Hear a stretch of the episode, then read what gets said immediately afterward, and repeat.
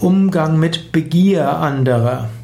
Hm, Begier ist ein interessantes Wort. Es gibt ja so viele verschiedene Worte, um Wunsch, Begier und äh, Anliegen auszudrücken.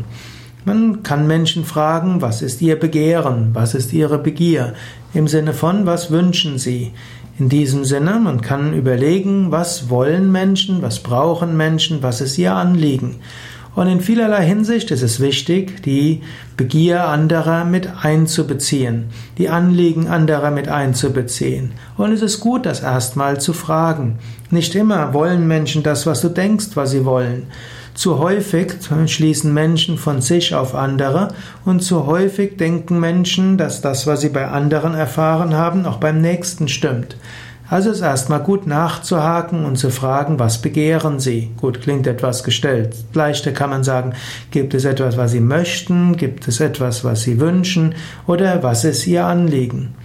Und wenn man sich bewusst wird, was die Anliegen der einzelnen Menschen sind, dann heißt das noch nicht, dass man ihnen allen gerecht wird.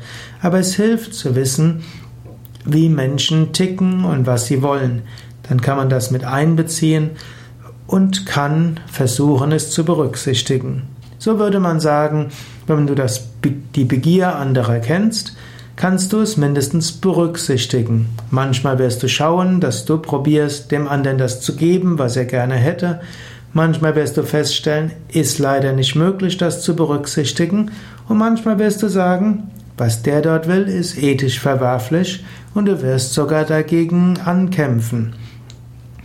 In den meisten Fällen wird es aber gut sein, die Anliegen des anderen wertschätzend zu berücksichtigen, um vom Herzen her dem Menschen Liebe, Lichtgedanken zu schicken und ihm zu helfen und zu unterstützen.